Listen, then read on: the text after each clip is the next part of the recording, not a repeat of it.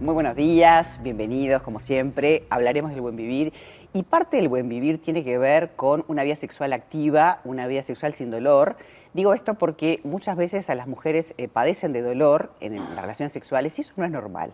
Pero para hablar de este tema y conocer los factores que lo provocan y los diferentes momentos de la vida, por supuesto, invitamos al doctor Santiago Cedrés, internista, sexólogo, amigo de la casa, presidente de la Academia Mundial de Sexología Médica alguien que nos puede orientar y abordar esta temática que a veces, eh, bueno, es medio tabú. A veces las mujeres no queremos hablar de estos temas, ¿no? A veces es complicado, María. Gracias por la invitación, como siempre.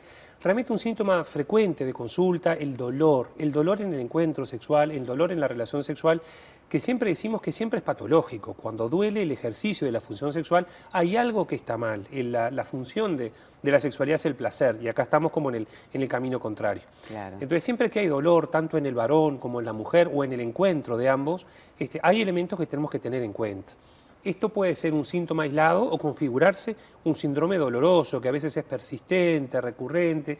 El paciente llega a la consulta después de haber consultado un montón de colegas y no, y no le dan con la tecla, te dice, bueno, me dicen que desde el punto de vista anatómico está todo bien, pero a mí me sigue doliendo y es la principal causa de evitación de la relación sexual. Y además, Entonces, no, solamente evitar o poner excusas, sino que puede hasta generar conflictos de pareja y parejas que se separan, porque digo, es parte de la vida. Pero claro, atenta profundamente el concepto de salud sexual.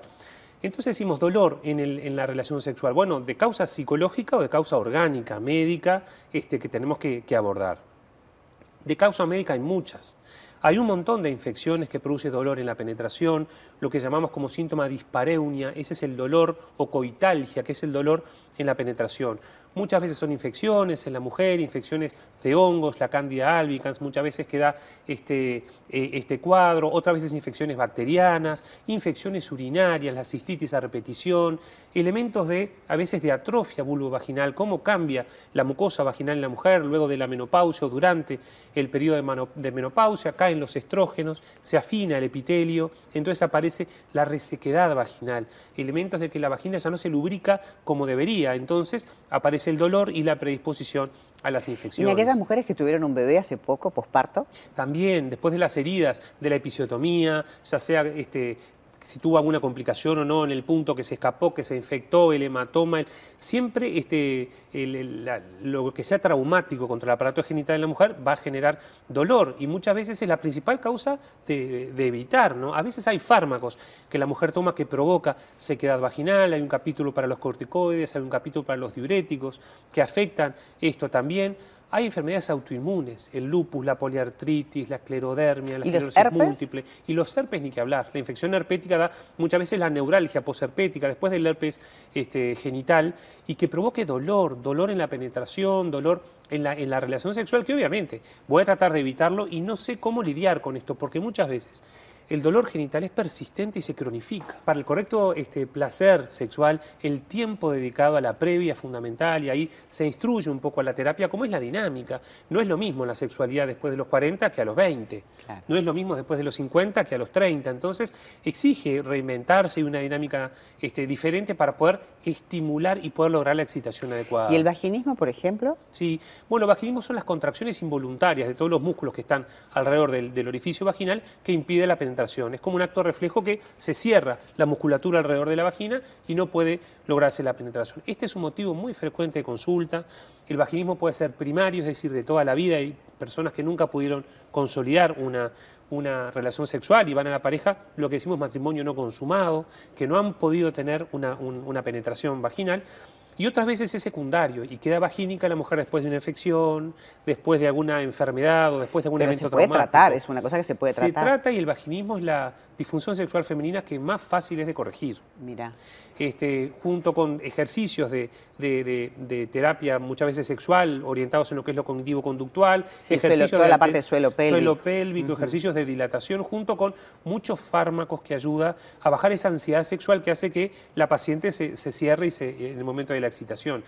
El objetivo siempre es la salud sexual y la salud vaginal implica que este, la vagina tiene que poder tener una vida sexual satisfactoria sin que duela, sin que se infecte, sin que genere molestia. Es decir, que tiene que ser capaz de, de, de esos son las pautas mundiales de salud vaginal, a la que también los sexólogos nos adherimos, de hábitos saludables, de hábitos de vida saludables y la continuidad en la respuesta sexual. Lo importante es hacer la consulta, no quedarse con que esto es normal o callado porque parece que es incómodo de comentar, porque no termina mal, no termina bien. Eso, no, se corrige solo. No, y es progresivo, ¿sabes? Es progresivo y empieza a salpicar en la mujer, en la autoestima, en la depresión, en la ansiedad, en la pareja, que ya me dice, no, nunca querés, y quizá la, causa de la habitación es que me duele. Entonces abordemos el dolor para, para el sexólogo. A veces llegan al sexólogo después de haber consultado un montón de especialistas, pero un dolor en la relación sexual es un motivo de consulta para la sexología médica. ¿Qué tratamientos? Obviamente imagino que para la menopausia es un tema de lubricación, será toda la parte este, hormonal. Sí. Pero cuando son chicas jóvenes o cuando hay otros motivos eh, a nivel emocional, como tú decías,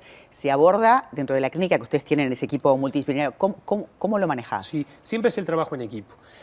Entonces ahí aparece lo que es la psicoterapia o, la terapia específica dirigida al síntoma. Son enfoques este, breves este, dirigidos al síntoma. ¿Va la pareja o va solo la mujer ahí? Depende de cómo elija ella. A veces las primeras sesiones son, se involucra la, mujer y invitamos si quiere participar la pareja después para, para luego incorporarlo. O para que sepa lo que está pasando y lo que está viendo la mujer, que a veces de repente no, no lo sabe. Sí, es una dinámica que se, se, teje un poco a medida, ¿no? Desde la psicoterapia, la terapia sexológica específica, ni que hablar la consulta con el colega ginecólogo ginecóloga, que también son sexólogos, y por otro lado, muchas veces se usa algunas estrategias para bajar la ansiedad. El dolor te genera ansiedad, y como hemos hablado otras veces, las estrategias del mindfulness para poder trabajar lo que es el sex mindfulness, que son las herramientas ah, aplicados a la respuesta sexual. No lo conocía. Sex es el, el estado de conciencia plena en la vivencia del placer. Entonces, soltar un poco el dolor para recibir el placer. Esto es una predisposición mental. Y dejar un montón de fármacos también, porque al poder trabajar eh, la ansiedad o poder trabajar el dolor o trabajar desde el aspecto emocional probablemente, pero existe también farmacología para esto. Hay este, farmacología específica que en realidad contamos con todo, eh, lubricantes, inertes, lubricantes con hormonas, desde este, vasodilatadores, estimulantes de la circulación, afrodisíacos para estimular un poco el placer. Porque uno piensa siempre que el hombre es el que está atendido con la famosa pastillita nada más, y sin embargo, en el caso de la mujer hay un montón de cosas. Lo que hay que hacer es la consulta temprana. Claro, cuanto antes mejor, para, para poder este, asistir desde la causa, cuál es el motivo, y vincular a la salud sexual, que ese es el objetivo. ¿no? Y, y, también puede ser algún caso de algún tipo de malformación física o algún cáncer, alguna cosa que esté pasando que, también, eh, digo, también es, como un detector, ¿no? El dolor te está diciendo que algo pasa, ¿no? Alteraciones anatómicas, y ahí tenés que ir a ver, de repente son relaciones sexuales que después provocan infección urinaria, de repente son relaciones sexuales que luego provoca sangrado en la mujer.